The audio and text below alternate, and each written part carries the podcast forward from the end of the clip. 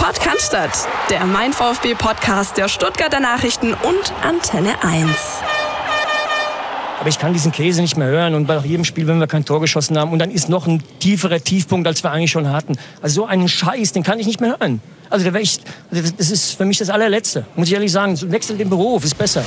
Ja, wir haben gedacht, überlassen wir doch mal das ähm, Anfangswort diesmal dem äh, ehrenwerten Rudi Völler, der zwar in einer ganz anderen Situation ähm, diese Sätze ausgesprochen hat ähm, gegenüber dem Reporter Waldemar Hartmann, aber so ein bisschen passt ja auf die Situation beim VfB gerade. Hallo Philipp. Hallo Christian, ich kann versprechen, wir wechseln nicht den Beruf. Das könnt ihr jetzt als Drohung oder als Versprechen interpretieren, wie ihr wollt. Und immer wenn es beim VfB Stuttgart knallt, ist Dirk Preis bei uns. Ja, tolle Einführung. Ja, Liebgewonnene Tradition, Dirk. Sportchef der Stuttgarter Zeitung und Stuttgarter Nachrichten, da müssen wir uns natürlich die besten Leute hier reinholen. Insofern, ähm, es gibt einiges zu bereden. Natürlich müssen wir über den großen Knall sprechen, der am Dienstag vorgefallen ist beim VfB Stuttgart. Michael Reschke ist abberufen worden, ist nicht mehr Sportvorstand beim VfB Stuttgart. Für ihn jetzt Thomas Hitzelsberger in Amt und Würden.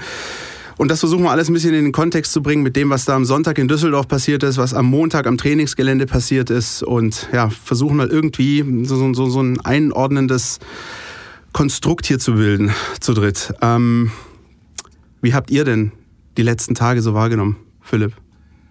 Naja, also ich war in Düsseldorf und äh, ich muss sagen, ich habe selten ein Spiel gesehen, das mich so zurückgelassen hat. Ja, also ja. Ähm, mir fällt da spontan, wenn ich die letzten Jahre durchgehe, vielleicht noch das 2 zu 6 in Bremen ein, als man Montagabends da mit Sang und klanglos unterging an der Weser. Ansonsten war das ein Spiel, wo wirklich einfach gar nichts da war. Nichts, wirklich gar nichts. Es gab, normalerweise hast du immer irgendwo einen positiven Aspekt drin, den du rausziehen kannst. Also bei diesem Spiel war das nicht möglich. Dann war ich dann durchaus überrascht am äh, Montagmorgen, dass die Entscheidung so ausfiel, wie sie eben ausfiel mit dem Trainer. Und äh, zu, dem, zu der Demission des Sportchefs muss ich sagen, ähm, habe ich nicht erwartet. Also ich bin da gestern auch äh, ein bisschen auf dem kalten Fuß erwischt worden sozusagen, aber äh, schlussendlich, da kommen wir ja nachher noch dazu, äh, folgerichtig einfach. Ja. Dirk, wir standen am Montag am Trainingsplatz nach ja. dem Spiel, haben äh, der Dinge geharrt und geschaut, was passiert. Dann ist letzten Endes nicht wirklich was passiert und dann kam der große Knall am Dienstagmittag. Wie ordnest du das mal grob ein? Ja, der Philipp hat ja von dem Spiel am Sonntagabend erzählt. Ähm, ich war nicht in Düsseldorf, habe es aber in voller Länge ähm, mhm. am Fernsehgerät mitverfolgt. Ähm, dann auch den ganzen Abend in der Redaktion noch äh, verbracht, weil ja unklar war, passiert noch am, am Abend was.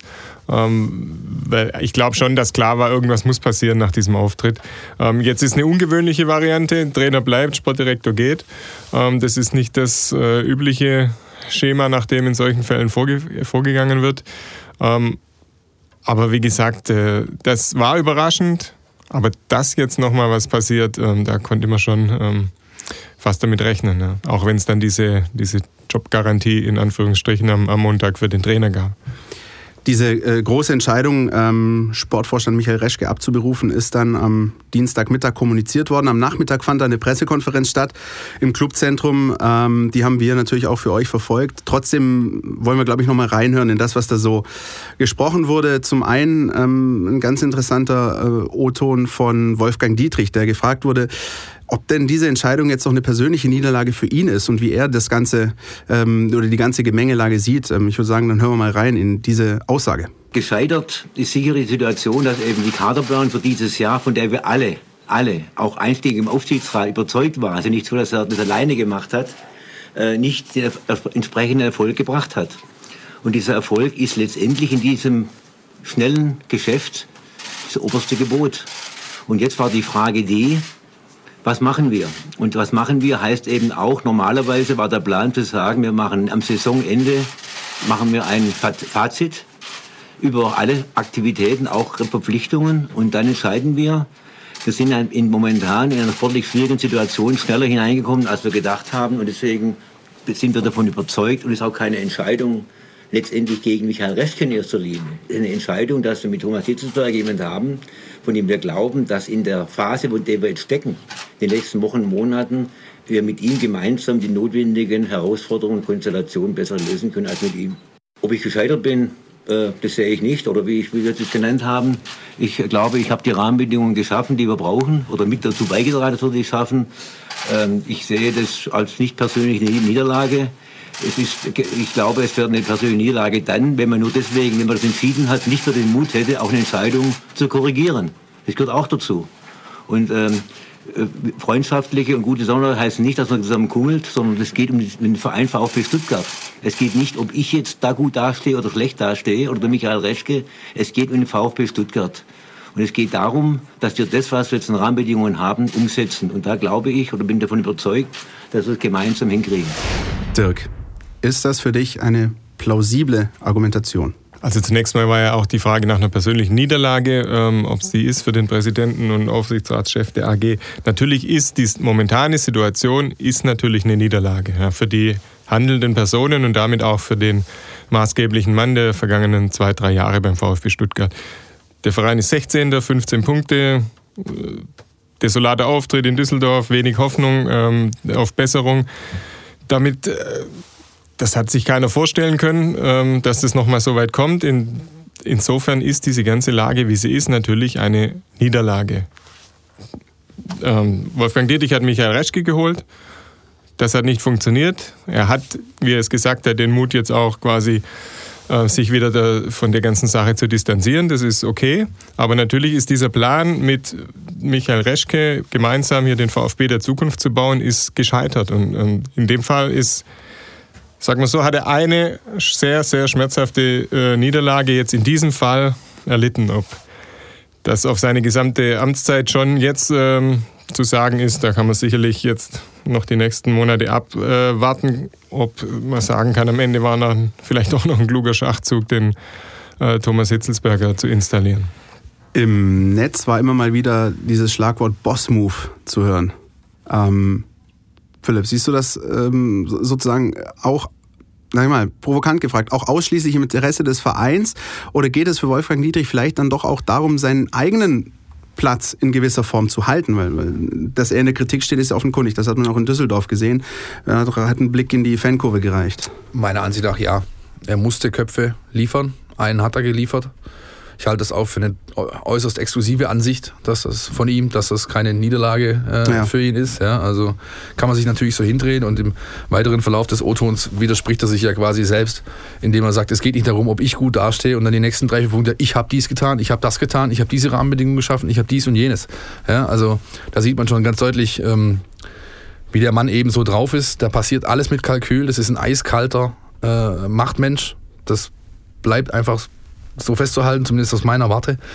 Und er hat äh, gesehen, dass es insgesamt äh, das Schiff oder der Tanker VfB sich in eine äh, Art Havarie äh, ja, manövriert hat und er musste einfach liefern und dann hat er den Schritt eben so getan, wie er ihn getan hat, indem er eben sein äh, Atlatus, seine rechte Hand, seinen, seinen Sportchef äh, ja, geliefert hat sozusagen. Ich glaube, es geht ja im Moment auch wirklich schon um die Stimmung. Da ist natürlich der Wolfgang Dietrich ein, eine zentrale Figur, was die Stimmung um diesen Verein herum im Moment äh, angeht.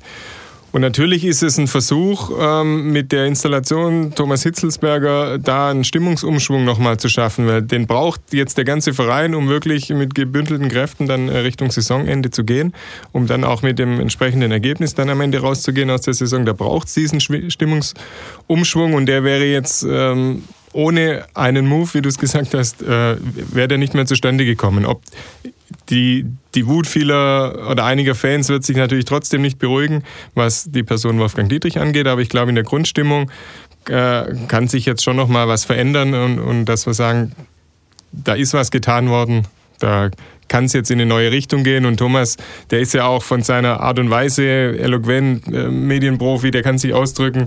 Äh, ist, ist ein sympathischer in, Typ, ist, ist Meisterspieler. Also, er ist vor allem integer. Ja, der stellt was dar und ähm, kommt äh, sehr gut an bei den Leuten. Womit ihr beide die perfekte Überleitung gebracht habt zu Thomas Hitzelsberger. Ähm, denn auch ihn haben wir natürlich gehört bei der Pressekonferenz. Und ähm, ja, da hat man schon gemerkt, da ist einer, der sprüht vor Tatendrang, der ist auch optimistisch. Lasst uns mal reinhören in, in ja, die ersten Ziele und dann in die längerfristigen Planungen des Thomas Hitzelsberger aus der Pressekonferenz? Ich weiß, was ich tue. Ich kenne die Geschichte hier im Verein, aber das hat gar nichts darüber auszusagen, was jetzt mit mir passiert. Äh, ich meinte eben, die Unterstützung ist da. Äh, deswegen bin ich jetzt heute hier. Aber ich weiß auch, dass das Profigeschäft ähm, von kurzfristigem Erfolg auch gekennzeichnet ist. Aber warum soll es nicht gelingen, das hinzukriegen und gleichzeitig mittel- und langfristig zu denken? Ähm, das, das erfasst uns ja alle. Wir sind oft auch in den äh, Schlagzeilen gewesen, weil es viele Wechsel gibt. Ich wünsche mir nichts sehnlicher, wie äh, hier lange zu sein auf diesem Posten. Äh, das würde ich mir für den Verein wünschen, äh, für mich persönlich natürlich auch. Das würde uns extrem helfen, aber das heißt kurzfristig liefern und auch sage ich mal, Aussicht haben, wie kann das mittel- und langfristig aussehen. Und das ist die Aufgabe jetzt. Deswegen werde ich vielleicht ein paar Stunden weniger täglich schlafen. Ähm, aber es macht auch den Reiz aus. Wenn ich immer nur den, den Anspruch habe, ähm, äh, eine ruhige Kugel zu schieben, in Anführungsstrichen, und nicht in diesem Profigeschäft zu sein, wo man viel Verantwortung hat, wo man auch in der Kritik stehen kann, wenn es mal nicht klappt mit der Kaderplanung oder mit der Ansprache an den Trainer, an die Spieler, dann würde ich es mir leicht machen. Aber das will ich nicht. Ich glaube, jetzt habe ich genügend Erfahrung gesammelt, um auch mal den nächsten Schritt zu gehen. Und dann wird man sehen, wie lange das geht. Also nochmal, ich äh, habe keinen größeren Wunsch, als das hier ganz lange zu machen. Ich fühle mich sehr, sehr wohl beim VfB Stuttgart, in der Stadt, beim Verein. Also es soll lange gehen. Ich sag mal so, wenn man ein bisschen sich in den äh, Fanforen umschaut, ein bisschen bei Twitter, Facebook rumliest und mit Freunden spricht, dann ist so dieser größte Wunsch auch danach, hoffentlich wird Thomas Hitzelsberger nicht verheizt beim VfB. Hoffentlich geben sie ihm die Chance. Ähm, Tenor ist so ein bisschen vielleicht der letzte richtig fähige, intelligente Mann mit Sportkompetenz. Dirk, wie siehst du es? Ist es ist es ein Ritt auf der Rasierklinge oder kriegt er wirklich auch die Chance, hier langfristig was aufzubauen? Natürlich geht es in erster Linie erstmal darum, die Klasse zu halten, aber siehst du da gute, positive Signale? Also ich wünsche mir nichts sehnlicher, als dass er lange da ist. Geht uns nee, allen so. Natürlich ähm, verbindet man jetzt mal wieder, muss man leider sagen, die Hoffnung, dass hier ähm, ein äh, Mann an Bord ist, mit dem wirklich dieses Langfristige mal umgesetzt werden kann. Eine, eine ein Aufbau einer Mannschaft, der ein Zusammenspiel mit, mit einem Trainer, ähm, wo dann wirklich eine erfolgreiche Zukunft äh, ein Aufbau gelingen kann. Der Thomas hat ja aber auch sehr genau beschrieben, wie die Prioritäten jetzt gerade liegen. Jetzt geht es darum, kurzfristig einzuwirken auf diese Mannschaft und da sind natürlich auch ein Stück weit seine äh, Möglichkeiten begrenzt. Er ist nicht der Trainer, der quasi taktische Dinge vorgibt, der die Mannschaft dann endgültig aufs Feld schickt. Aber ich träume schon zu, dass er so ein bisschen was äh, bewirken kann in der Mannschaft, in Zusammenarbeit mit dem Trainer, dem vielleicht auch nochmal den Rücken zu stärken, ähm, dass der mit einer anderen, mit einem anderen Auftritt vielleicht auch wieder vor die Mannschaft tritt, dass da weniger in Frage gestellt ist, als es vielleicht aus dem Hintergrund zuletzt gemacht wurde. Und dann kann er natürlich schon einen Effekt haben auf die kurzfristige Situation. Ähm, und was das Langfristige angeht, das hat er ja gestern auch beschrieben, wird es ganz wichtig sein, dass er ein Team um sich baut. weil man muss ja auch ehrlich sein, der Thomas, er sagt so, er hat viel Erfahrung jetzt gesammelt, das war im Nachwuchsbereich, da hat er auch, gibt es nur gutes Feedback, er mhm. hat er gut gemacht, hat er auch, sieht man auch die, die Erfolge. Aber letzten Endes als Sportvorstand, als verantwortlicher Mann ist er natürlich auch ein Neuling. Ja, manche sagen Lehrling, Anfänger, aber er ist ein Neuling auf diesem Posten und ähm, dieses Gefühlige, dieses Emotionale, diese Energie, die er weitergeben will, das, das kann er jetzt einbringen und das wird er auch versuchen und machen. Ähm, hoffentlich auch mit Erfolg. Und dann geht es aber um die Kaderplanung, um die strategische Weiterentwicklung des Vereins, dieser Mannschaft und da braucht er eben Unterstützung. Und da äh, ist gut, dass er gestern auch gleich gesagt hat, er holt, will sich streitbare Leute holen, also die ihm auch mal widersprechen, ihn, ja. ihn ein bisschen in eine Richtung lenken oder da ein Diskussionsforum bieten. Äh, das ist, glaube ich, ganz wichtig, wenn er den Ansatz weiterverfolgt. Ne? Ja, also ich kann da das meiste unterschreiben, was er direkt sagt. Ist, er ist ein Novize. Das bleibt, äh, glaube ich, unbestritten. Die, wie die letzten beiden Novizen verdiente Ex-Spieler auf Managerposten des VfB Stuttgart gekommen sind, weiß noch jeder. Freddy Bobic, Horst Held. Wie das ausgegangen ist, weiß auch jeder. Aber äh, der Thomas hat einen unschätzbaren Vorteil den beiden gegenüber. Er ist nicht vom von, äh, vom Rasen direkt in die Position gewechselt, sondern er hat ja. eben seine Sporen sich verdient, wie Dirk das angesprochen hat. Er ist exzellent vernetzt im Verein, nicht nur im Bereich äh, Nachwuchsleistungszentrum, sondern eben auch quer durch alle Gremien. Er ist jemand, der integrativ auftritt. Ja, der, wie gesagt, war klasse, finde ich, dass er sagt, ich brauche ein Team, ich brauche gute Leute, ich brauche streitbare Leute. Ja. Damit hat er nämlich auch schon mal einen entscheidenden Schritt äh, getan, den, äh, den äh, Held und Bobic nie getan haben, die sich eher als One-Man-Show verstanden haben, sondern er hat von Anfang an betont, das geht nur in, als Teil eines Teams, auch wenn es der führende Kopf dann ist für ihn. Und ähm, damit hat er eigentlich schon äh, einen, guten Grundstein gelegt für die letzten Wochen. Wie es dann letztlich ausgeht, ob das wirklich so einen positiven Effekt auf die Mannschaft haben kann, diese Entscheidung, wie Dirk gerade auch äh, angerissen hat, das wage ich ehrlich gesagt zu bezweifeln, aber dazu kommen wir vielleicht nachher noch. Vielleicht ist gut. Ähm, ich meine, was, was mir besonders auffällt, ist einfach, dass Thomas Hitzelsberger bei dem, was er sagt und ausdrückt und, und ähm, vermittelt, authentisch wirkt. Also Ja, ich nehme ihm das genau. genauso ab, ähm, dass er auch ein Teamplayer ist, dass er sich aber auch gerne mal kritisch hinterfragen lässt und, und mit den Menschen in Kontakt tritt. Ich glaube, das ist das Wichtigste. Der Ver- Verein braucht, glaube ich, vor allem Ko Kommunikation, interne Kommunikation. Ja. Und Kommunikation vor allem, die ankommt und auch erwidert wird und die man gerne hat. Also ich kann ja durch die Gänge marschieren und sagen, ich kommuniziere jetzt. Ähm, am Ende habe ich dann vielleicht aber mehr Leute verstört als auf meine Seite Genau. gezogen. Deshalb, aber da ist er, glaube ich, schon der richtige Typ dazu, der, der das gut, gut kann. Und das ist auch das, was man so gehört hat aus den Gängen äh, des Tankers VfB Stuttgart in den letzten Wochen und Monaten, dass da schon Kommunikation stattgefunden hat, aber es war eher eine Einbahnstraße. Und sich viele Menschen eben oder viele Mitarbeiter, auch hochqualifizierte und hochverdiente, sich dadurch halt eher, sage ich jetzt mal, ähm, äh, ja, eher zurückgehalten haben, denn äh, konstruktiven Austausch zu suchen, weil sie eben befürchtet haben, dass es Konsequenzen gibt, mit denen sie vielleicht nicht so klarkommen. Ich erwarte, dass mehrere Leute auch da eine andere Rolle spielen, der Joachim Kast sei an dieser Stelle genannt, aber auch der Markus Lösch, Chef, Chef-Scout. Ich erwarte, dass diese Personen eigentlich äh, ein bisschen prominentere Rolle wahrscheinlich einnehmen werden. Nicht prominenter im Sinne von, die tanzen jetzt ständig vor Kameras rum, aber dass sie halt äh, einfach ihre Aufgaben innerhalb des Teams noch deutlich intensiver wahrnehmen oder wahrnehmen können und zum Ausdruck bringen können, als es bisher geschehen ist.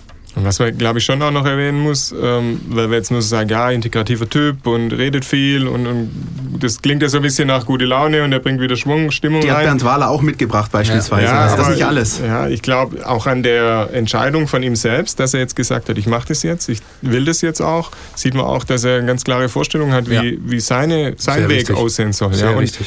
ähm, der hat, er hat gesagt, eine Nacht hat er drüber geschlafen, das sei auch jedem zugestanden, aber dann äh, hat er gesagt, ich packe das an, ich habe jetzt äh, im Nachwuchsleistungszentrum Erfahrung gesammelt, ich habe im Fernsehen, äh, im Journalismus ein bisschen äh, reingeschnuppert oder nicht nur reingeschnuppert, sondern da Erfahrung gesammelt, weiß, wie da der Hase läuft, weiß, auf was ich mich einlasse, weiß, auf was, ich, auf was da auf mich zukommt. Ähm, deshalb kann er die Situation einschätzen, hat sich ganz bewusst für diesen nächsten Karriereschritt aus seiner Sicht natürlich entschieden und das strahlt natürlich auch ein bisschen aus, nicht nur ich weiß, was ich tue, sondern ich weiß, was ich will. Ja. Und äh, das ist ja auch wichtig auf dieser Position. Vor- Vor dem Hintergrund all dessen aber, um mal den Bogen zu spannen äh, zur anderen Personalie, Markus Weinziel, wie undankbar ist es denn für Thomas Hitzelsberger, dass er vielleicht möglicherweise nach einem oder zwei Spielen den Trainer entlassen muss? Lass mal das vielleicht und möglicherweise weg. Ähm, das wird seine erste Amtshandlung sein. Ob das jetzt ähm, schon am Sonntag oder am Montag passiert oder erst die Woche drauf vor dem Hannover-Spiel dann, was ein absolutes Endspiel sein wird. Dazwischen ist noch Bremen auswärts Ja, auch sag ich noch, ja, ja, genau. ja, so. Ja. Ähm, das ist natürlich äußerst undankbar. Ja? Und also ich kann, äh, ich stelle das gerne hier zur Diskussion, aber ich kann diese, diese Entscheidung ähm, an den Trainer festzuhalten, der aus 14 Spielen 10 verliert, kann ich nicht, nicht, nicht, nicht nachvollziehen und schon gar nicht in dieser Halbherzigkeit, wie das stattgefunden hat. Lass uns Aber- mal noch einen kleinen chronologischen Sprung machen. Wir gehen mal auf diesen Montag, den Tag nach dem Spiel.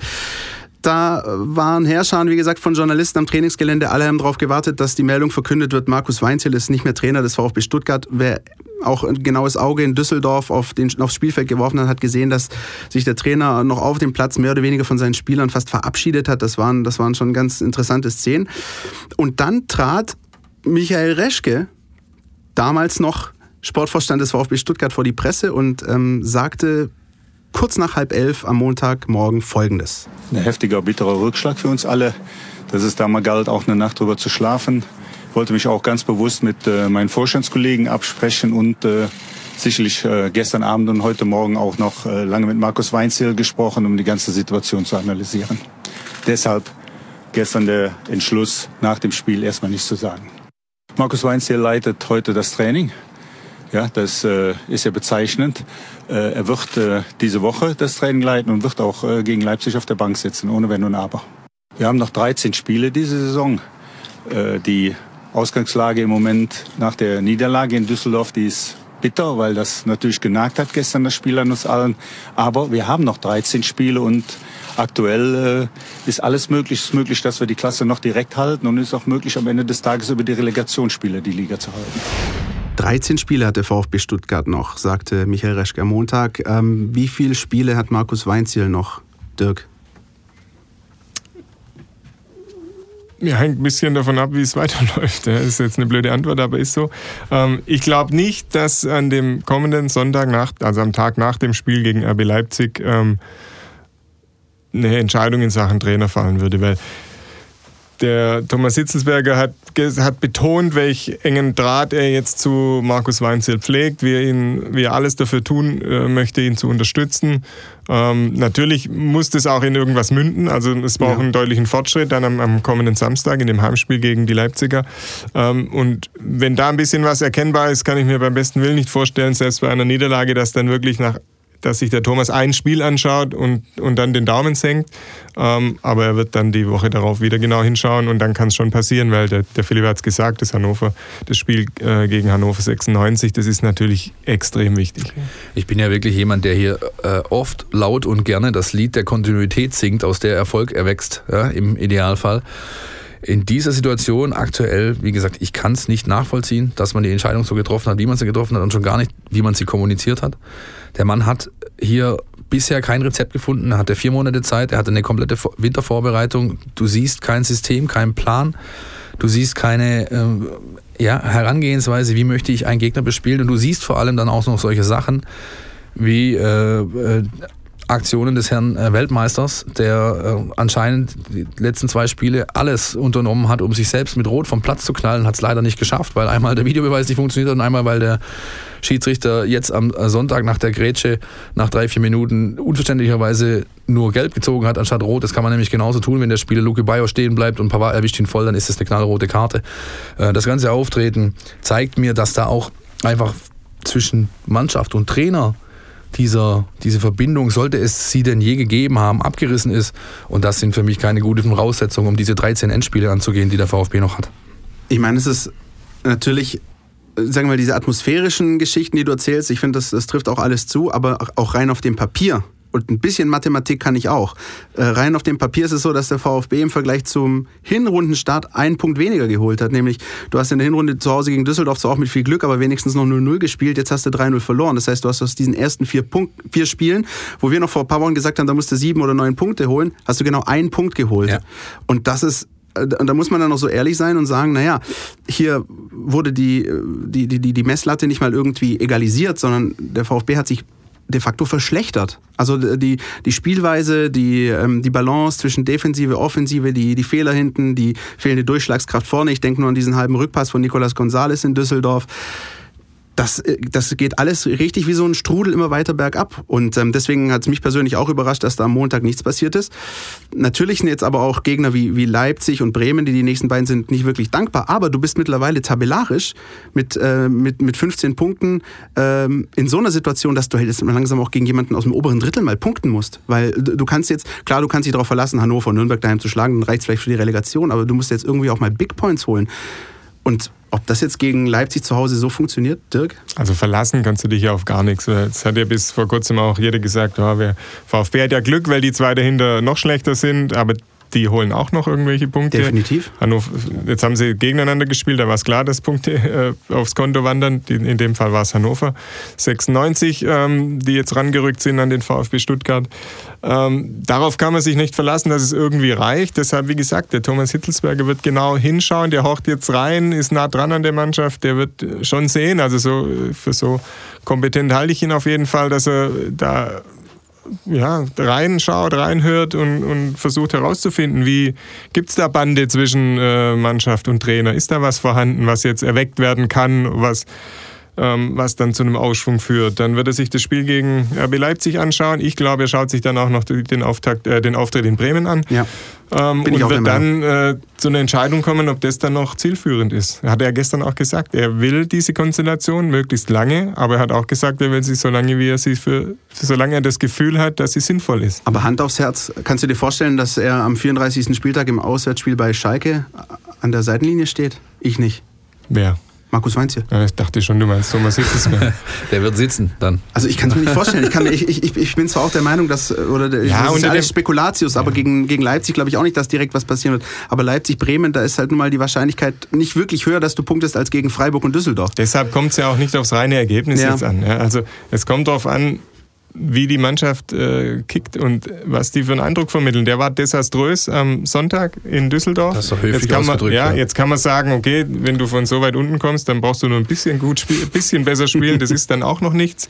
Ähm, deshalb wird er hinschauen und äh, da braucht es eine deutliche Entwicklung in den nächsten zwei Spielen. Da muss wieder was wachsen zwischen Trainer Mannschaft, die, die Truppe darf nicht irgendwie taktisch vogelwild über den Platz laufen, die, die, die müssen irgendwie einen gemeinsamen Plan entwickeln oder dann auch mit auf den Weg bekommen haben und dann äh, muss man das Urteil fällen. Ich glaube jetzt aber nicht, dass man sagt, wir haben jetzt das nicht gemacht, weil jetzt äh, Leipzig und Bremen die Gegner sind und dann wollen wir dem neuen Trainer, wie es ja bei Weinzel war, irgendwie einen Fehlstart ersparen. Dafür ist die Zeit zu knapp, die jetzt in der Saison Absolut, ist. absolut. Also ich möchte nochmal betonen, ich, ich, ich, ich, wie gesagt, ich würde mir schon wünschen, dass, äh, dass, es, dass der Turnaround funktioniert, denn ich mag Weinziel unabhängig davon, äh, dass ich ihn auch als Typ sehr sympathisch finde, aber, aber äh, den Fußball, für den er steht, bei dem er bei seinen bisherigen Stationen, äh, Schalke mal vielleicht ein bisschen ein, ein, äh, eingeklammert, äh, ausgeklammert, ähm, aber ansonsten ist das ein Fußball, den ich mir sehr gut beim VfB Stuttgart vorstellen kann. Der passt zu der äh, restlich vorhandenen DNA dieses Vereins, ja. Ähm,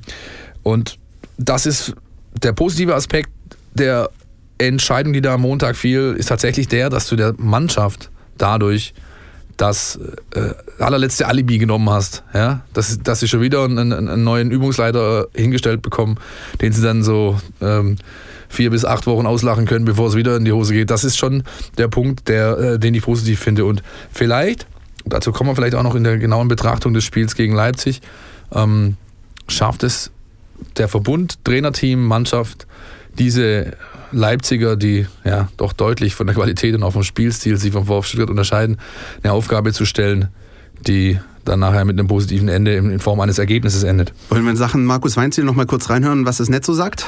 Gerne. Unbedingt.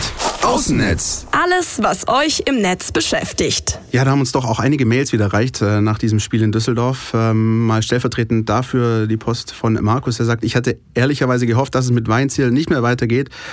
Ähm, nach dem Desaster jetzt in Düsseldorf. Äh, nicht, weil ich glaube, dass er an der aktuellen Situation wirklich große Schuld trägt, sondern weil jegliche Hoffnung verpufft ist und man einfach vergeblich hofft, dass sich mit einer neuen Personalie irgendwas ändert. Und Edmund hat äh, kurz danach auch gesagt, ähm, es fehlen von der Abwehr einfach richtige Abräumer mit Spielverständnis. Gentner wird nie einer sein, der in die wirklichen Zweikämpfe geht. Außerdem ist die Mannschaft in einem desolaten Zustand. Ein guter Trainer kann das richten, siehe Doll bei Hannover, sagt er. Weinziel hatte schon wesentlich mehr Zeit ohne positives Ergebnis. Sehr, sehr schade für meinen VfB, sagt Edmund. Ob das jetzt mit Thomas Doll wirklich auch so eine super Sache ist, lasse ich mal hingestellt, aber das sollen die Hannoveraner Kollegen diskutieren. Aber man merkt schon, auch wenn man da hier so ein bisschen reinhört, die, die, der Glaube an Markus Weinziel ist wirklich, sag ich mal, marginal. Es gibt da eben einfach zu viele Baustellen ähm, in dieser Truppe. Äh, Der eine, eine, wurde, eine wurde angesprochen, diese Zentrale, diese Mittelfeldzentrale. Ähm, aber viel, äh, das viel schlimmere Signal ist ja, dass du das Gefühl hast, dass da kein Plan dahinter steckt. Ja, du, ich habe jetzt die, die Spiele ähm, Freiburg habe ich live gesehen, dann Düsseldorf jetzt ähm, äh, am Fernsehen, das Mainz-Spiel äh, habe ich noch gesehen. Da hast du Gegner, die sind qualitativ natürlich nicht besser auf dem Papier als der VfB. Aber wenn die einen Ballgewinn haben, hinten drin zum Beispiel, dann schwärmen drei, vier Spieler aus. Und zwar nicht irgendwie, sondern nach einem genauen Schema. Der, der den Ball hat, weiß genau, wo die hinlaufen, hat drei Optionen, entscheidet sich entsprechend, sodass Pass 1, 2, 3 nach der Balleroberung, die passen erstmal. Ja. Und damit hast du natürlich schon sehr viel gewonnen in der jeweiligen Spielsituation. Und diesen Automatismus gibt es ja beim VfB überhaupt gar nicht. Ja. Entweder wird der Ball lang geschlagen, ins Nirgendwo, oder der Ballführende rennt mal los und ähm, blickt sich dann irgendwann so nach 10, 15 Metern, blickt er mal hoch und schaut nach rechts und links, ob denn jemand mitgelaufen ist. Meistens ist dann schon wieder zu spät und die Kollegen sind zugestellt. Da fehlt einfach so ein, so ein Plan. Wo läuft wer hin? Welche Art haben wir von hinten herauszukommen? Wie wollen wir unser Offensivspiel entwickeln?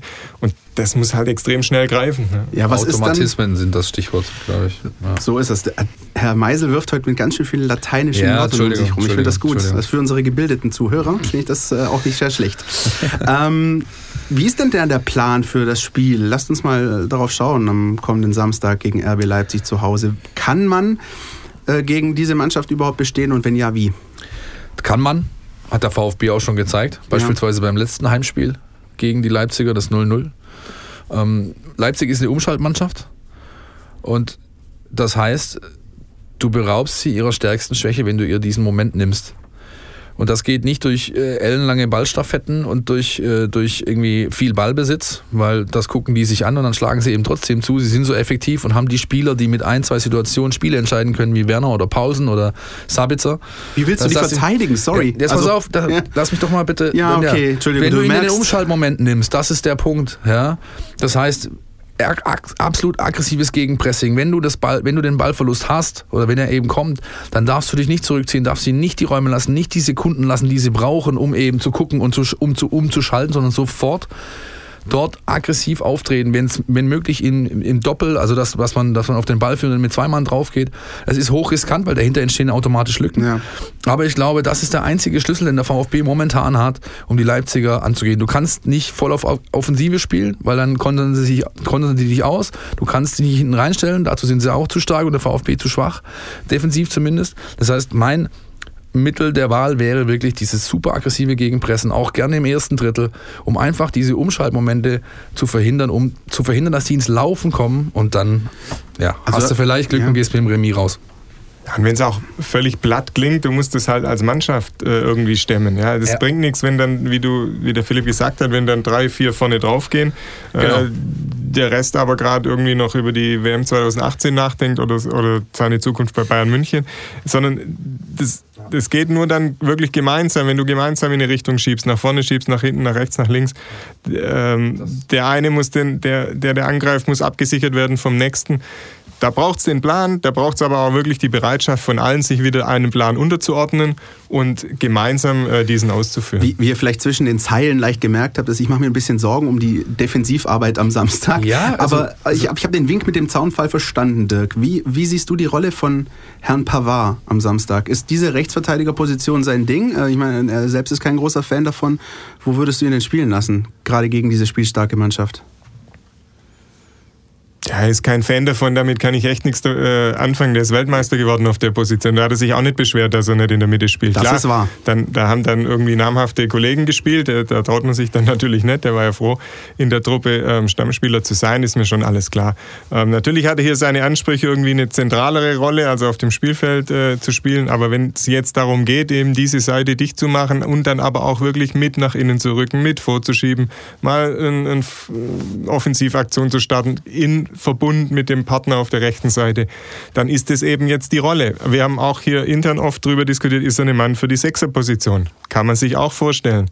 Gerade mit seiner Zweikampfstärke, Kopfballstärke und dann noch relative Ruhe am Ball, dass er mal dann wirklich das Ding weiter äh, ordentlich weiterspielt, was dem Santi Askasiba ja zurzeit überhaupt nicht gelingt, ist auch eine Variante. Aber Ich, ich, erinnere finde, also ich tue mich echt schwer, ne, wenn ein Verein auf Platz 16 steht mit 15 Punkten, äh, das Wasser bis zum Hals, wenn dann einer unzufrieden ist, weil er Rechtsverteidiger Ja. spielt. Und, und ich erinnere mich beispielsweise, das ist noch kein Jahr her, ähm, letztes Jahr in der Rückrunde, gut, war eine ganz andere Stimmungslage, aber da gab es ein 0-0 gegen RB Leipzig daheim. Und danach habe ich selten erlebt in, im Stuttgarter Stadion stehende Ovation und großen Applaus noch ein Genau. 0 zu 0 im Heimspiel.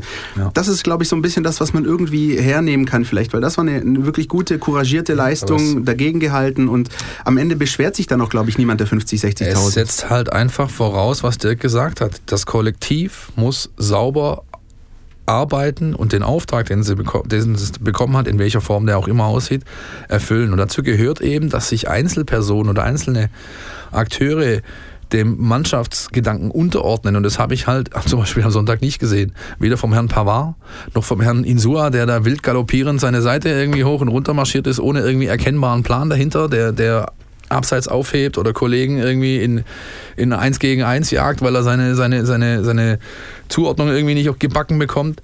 Ähm, das, das darf halt einfach nicht passieren. Ja? Und das, ähm, wie gesagt, bin ich sehr, sehr gespannt, ob der Trainer das in diesen wenigen Tagen, diesen wenigen Einheiten, die er hat, herauskitzeln kann aus der Mannschaft, die sich eigentlich die letzten Wochen konsequent in die andere Richtung entwickelt hat. Aber ich glaube, das ist genau das, was Dirk vorhin gemeint hat. Also angenommen, die Mannschaft verliert 0-1, zeigt aber eben so eine ansprechende Leistung, dann ist es vielleicht dieser, dieser kleine Hoffnungsschimmer. Aber Das bringt, bringt dir dann zwar keine Punkte, aber ja, man muss sich an den kleinen Kenn Dingen. Du darfst Okay. ja auch nicht in die Tasche lügen. Du kannst jetzt nicht sagen, hey, wir haben ein bisschen mitgehalten und haben jetzt dann doch, trotzdem 0-3 verloren. Wie gesagt, genau hinschauen. Ja, Ja. Das ist jetzt wirklich das Gebot dann der Verantwortlichen. In dem Fall ist es ja jetzt der Thomas Hitzelsberger. Genau hinschauen, ob man da irgendwas äh, spürt, sieht, hört, ähm, woraus man die Hoffnung ziehen kann, dass die, diese Konstellation Mannschaft-Trainer das vernünftig noch hinbekommt. Wie sieht's aus? Äh, offensiv? Mario Gomez kehrt wieder zurück nach seiner Gelb-Rot-Sperre. Nicolas Gonzalez ist drei Spiele gesperrt nach der ähm, kleinen Einlage in der 90. Minute in Düsseldorf. Ähm, stellt sich die Offensive dann jetzt auch quasi wieder von selbst auf oder würdet ihr da. Das ist eigentlich kein Gomez-Spiel Ja, ne? gegen so eine Mannschaft. Ähm, aber er wird nicht umhin kommen, ihn spielen zu lassen, klar. Und dann kommt es halt darauf an, was er ihm an, was er ihm an die Seite stellt. Ob es, äh, ob das Donis ist, ob das Akolo ist, ob das beide sind. Ähm, die Variante, dass er auf Gomez erneut verzichtet, um mit Akolo Donis äh, Small Ball da vorne zu spielen, Nein. an die glaube ich gar nicht. Ich auch nicht. Insofern, ja, aber also offensiv hin oder her, der Knackpunkt, äh, wenn man sich die Weinzel-Ära jetzt anschaut, ist und bleibt die Defensive. Du musst einfach gucken, dass du hinten im Verbund stabil bist und das ist, glaube ich, die größere Aufgabe, als zu entscheiden, ob mit oder ohne Mario vorne drin. Ja, es kommt ja auch, wie, wie wir schon gesagt haben, diese defensive Mittelfeldzentrale, die ist da schon auch ein entscheidender Punkt. Weil in dieser Rückrunde, äh, die wir alle noch äh, im Kopf haben, die, die vergangene, ähm, da hat natürlich auch so ein Askasiba viel abgeräumt. Der, der war immer da in den Zweikämpfen, war präsent. Dann ist mal einer durch die Luft geflogen im, richtig, im richtigen Moment, ja. Ja. nicht äh, irgendwie in der zweiten Minute. Ja. Er hat auch nicht dann irgendwie welche die ganze Zeit äh, herumgeschuckt, mit dem Schiri gemotzt und da war er fokussiert, war da in den Zweikämpfen laufstark, die Lücken geschlossen und so. Das fehlt im Moment halt eben auch noch. Ja? Und dann sieht die Reihe dahinter natürlich auch gleich nochmal schlecht aus. Schaut euch die Tore an gegen äh, Mainz und Freiburg, die da aus dem Rückraum fallen. Ja? Ja. Das ist ganz klar Hoheitsgebiet dieser 2-6er oder 1-6er, je nachdem wer da kickt. Da kann dann die Abwehr, klar kann man sagen, da muss einer rausschieben, aber die haben Nee. natürlich hinten auch zu tun. Ja? Und Das ist ganz klar der Sechserraum, den du da ansprichst. Und das ist schon die Aufgabe dann von Santi gewesen oder von den anderen, die eben da auf dieser Doppelposition meistens agiert haben. Ich bin Deshalb, sehr wie gespannt. gesagt, vielleicht ist ja Pavard mal eine Nummer. Wir haben es Ja. jetzt zweimal Ja. versucht, ihn dorthin zu stellen. Wir versuchen es nochmal einfach ganz subtil. Vielleicht ist es ja die Lösung. Aber äh, es ist einfach ähm, augenscheinlich, dass da ein, ein großes Defizit ähm, beim VfB momentan vorhanden ist. Sind wir uns einig, dass wir dieses Spiel nicht tippen wollen? Oder will jemand? Nee, ich. Ja? Nee, ich kann. Den einzigen Tipp, den ich abgebe, ist, dass ich glaube, dass es äh, Weinziel mit einer Dreierkette hinten drin versuchen wird.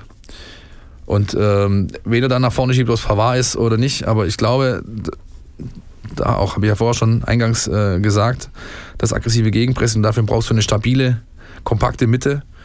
Und die sehe ich momentan mit einer Dreierkette besser gegeben als mit der Viererkette. Wenn ich beispielsweise die Situation nehme vor dem 1-0 Düsseldorf, als äh, Monsieur Pavard irgendwo hin äh, marschiert, aber mit Sicherheit nicht dem Luke Bayo hinterher und den Flanken lässt, ja, mit, der hatte irgendwie gefühlt 15 Meter Radius Raum um sich, ähm, dann ist, glaube ich, auch kein großer Verlust, dass du, dass du auf den nominellen Außenverteidiger in einer Viererkette verzichtest. Wird sich zeigen. Bleibt spannend. Ich glaube... Hey, bleibt äh, spannend, ist mein Satz. Ja, ja, ich glaube tatsächlich, äh, äh, ja, tut mir leid, ich glaube nicht daran, dass wir einen großartigen Umschwung sehen werden am Samstag. Dirk? Jetzt soll ich auch was sagen. Ich habe hab dich jetzt ja quasi aus Das ist, jetzt, jetzt, jetzt, jetzt kommst du nicht raus, leider. Ja. Ich, ich, ich vermutlich auch nicht. Ja. Also ich, ich glaube, dass es einen Aufschwung gibt. Ich bin mir aber relativ unsicher, wie, wie zart oder äh, wuchtig der sein wird. Also im Moment glaube ich an zarten Aufschwung und dann wird eben die Frage sein, wie der bewertet wird. Ähm, ich persönlich würde mir mal wünschen, aber das, die, der Wunsch wird wahrscheinlich diese Saison nicht mehr in Erfüllung gehen, dass diese Leute, die da noch in diesem Kader stehen, ähm, auch wirklich noch eine Hilfe werden können. Ich, ich denke da an den Holger Bartstuber, ja, von dem kann man ja halten, was man will. Der hat aber in seiner Karriere schon mal bewiesen, dass er ein Turm in der Schlacht da hinten drin sein kann. Und das, ich kann es einfach nicht fassen, dass so jemand so weit weg sein kann, ähm, dass dann ein 18-jähriger Neuzugang aus der türkischen Liga dann plötzlich Stammspieler ist und, und, und, und Holger Badstube nicht in der Lage sein soll, dieser Mannschaft irgendwas zu geben, was sie stabilisieren kann. Jetzt ist natürlich ähm, das Spiel gegen Leipzig mit den schnellen äh, Stürmern, mit dem schnellen Spiel jetzt kein Holger Badstuber Spiel, aber so diese, diese Gruppe Spieler, da ich meine mich zu wünsche ich mir ein bisschen ich was. meine mich zu erinnern, dass bei dem angesprochenen 0-0 Bartstube auf der 6 gespielt hat. Ja, letztes Jahr Rückrunde hatte er auf, Ja. auf, Ja, ja. auf der 6. Ich meine ja. Ich meine, dass er jetzt da vorgezogen wurde. Ich bin mir nicht mehr ganz sicher. Aber anyway. Ähm, Das war ja Anfang Rückrunde damals, hat er ein paar Mal davor vor der Abwehr gespielt. ja, also Ich drück mich, Leute, ich sag da jetzt nichts dazu. Ich habe letzte Woche, lag ich leider zumindest mit der Tendenz richtig. Ich hoffe das Beste, aber ähm, ich merke so, so, so eine Grundstimmung ähm, bei euch ist da. Vielleicht ist es doch noch nicht alles verloren. Ähm, schauen wir mal. Ne? Es bleibt spannend, Herr Meisel. ah, sehr schön. Wollen wir noch ein kleines Entweder-Oder mit dem Gast starten? Oh ja. Entweder oder. Unser Podcast Tiki Taka. Dirk, unser Tiki-Taka. Du warst nämlich schon ein paar Mal bei uns, aber, Ja, aber ohne Tiki-Taka. Bist bisher so. immer davon gekommen, deswegen müssen wir das heute mal machen. Das habt ihr mir vorher aber auch nicht gesagt. Nee, das ist ja der, das ist ja, das ist ja der Gag an der ganzen Geschichte. Ähm, drei Entweder-Oder-Fragen. Du beantwortest, begründest. tut doch nicht weh. Nee. Lieblingsposition, offensiv oder defensiv? Von mir persönlich. Ja. Du spielst ja, soweit ist die Gerüchte, die mir zugetragen worden sind, ab und zu trittst noch gegen den Ball. Nicht mehr aus gesundheitlichen Gründen. ähm, ich war äh, sowohl als auch. Geht es? Polyvalent. Polyvalent, ja. Polyvalent. Lucien Favre schreibt gerade schon äh, ein Vertragsangebot an den TSV Denkendorf. Der trinkt gerade Kamillentee noch. Denkendorf, gutes Stichwort. Oberdorf oder Unterdorf? Oberdorf natürlich. Das ist jetzt sehr special interesting. Aber, Ja, aber auf einer Höhe mit dem Getränkemarkt äh, Sigo Winson. So, das ist nämlich äh, der entscheidende Spot in, im großartigen Denkendorf, ja? Deutscher Meister wird Bayern oder Dortmund? Wunschvorstellung Dortmund, Wahrscheinlichkeit Bayern München. Oh, trotz fünf Punkten. Ja, fünf Punkte sind nix. okay, okay, ja. Was VfB sieht vielleicht schon. Gut, super, Dirk, hast du schon geschafft. Noch ein Jingle fahren wir ab. Die Mein VfB Fangfrage. Hier gibt's was zu gewinnen. Die Fangfrage von letzter Woche. Ihr konntet teilnehmen bei unserem Gewinnspiel.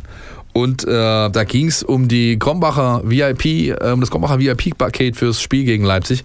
Gewonnen hat ein netter Herr aus Baden-Baden, mit dem habe ich telefoniert.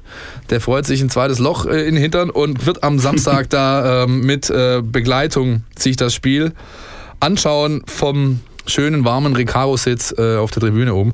Die Frage, die ich gestellt habe, gegen wen ist der VfB damals 2001 aus dem UEFA-Pokal ausgeschieden und das war das letzte Spiel von Ralf Rangnick. Der Gegner war gesucht, es war Celta Vigo, Mit dem großen Alexander Mostovoy, dem Zaren.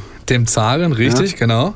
Ähm, danach ging Ralf Rangnick und wie wir alle wissen, ist er heute in verantwortlicher Position an der Seitenlinie bei RB Leipzig, dem kommenden VfB-Gegner. Wir wollen euch eine neue Frage stellen. Auch wenn es nichts zu gewinnen gibt diese Woche, aber so ein bisschen zum Spielen. Ja, zum, Ja, zum, ich würde mal sagen, es gibt doch was zu gewinnen. Ich glaube, ich habe da noch was aufgetrieben. Ich verrate aber erst nächste Woche, wenn dann der Gewinn versandt ist, was es denn war. Wow, sehr gut. Ja. Ähm, dann lohnt es sich ja doch zuzuhören, jetzt, wenn ich euch die Frage stelle. Ähm, die dreht sich und, und, sind einfach ähm, nach diesem 0 zu 3 in Düsseldorf, ihr habt es vielleicht auch schon vorher gehört, immer wieder diese Gedanken gekommen zu diesem debakulösen 2 zu 6 bei Werder Bremen, als dann letzten Endes der Abstieg stand. Ähm, und wir befassen uns in unserer Frage auch mit diesem 2 zu 6 bei Werder Bremen. Da stand nämlich ein Spieler des VfB Stuttgart äh, auf dem Feld und der hat sowohl fürs eigene Team als auch für das gegnerische Team getroffen. Also der hat ein Tor für den VfB geschossen und auch ein Eigentor. Wir wollen von euch aber nicht wissen, wer dieser Spieler ist, sondern bei welchem Verein dieser Spieler jetzt unter Vertrag steht. Das ist ein bisschen eine Knobelfrage. Dirk, weißt du's? Ich weiß es, weil ich kürzlich Kontakt mit ihm hatte. Ja, da siehst du mal. Dann weiß ich aufgrund dessen, was Dirk gerade gesagt hat, äh, wer es ist. Aber, Aber ich dachte, die Frage lautet, in, auf welcher Baleareninsel hat die Mannschaft vor diesem Spiel äh, gegen Werder Bremen ein, in Anführungsstrichen, Trainingslager auch schön abgehalten? gewesen. Malle ist nur einmal im Jahr. Sehr gut. Tja, das war's. Äh, Wie immer die Antwort natürlich an info@meinvfb.de per E-Mail mit Adresse, Telefonnummer, Name bis kommenden Montag 14 Uhr. Dann losen wir aus und informieren euch und äh, in der nächsten Podcast-Folge lösen wir dann sowohl die Frage auf als auch die Frage nach dem Gewinn, den es dann gegeben hat. Viel Spaß beim Knobeln. Malle ist nur einmal im Jahr, RB Leipzig ist zweimal im Jahr, zumindest in der Saison. Wir schauen mal, was dabei rauskommt am Samstag. Wünschen euch viel Spaß, drücken dem VfB die Daumen und hören uns nächste Woche wieder. So sieht's aus. Bis nächste Woche. Bis dahin. Danke dir, Dirk. Tschüss. Ciao. Pott Cannstatt, der Mein VfB Podcast der Stuttgarter Nachrichten und Antenne 1.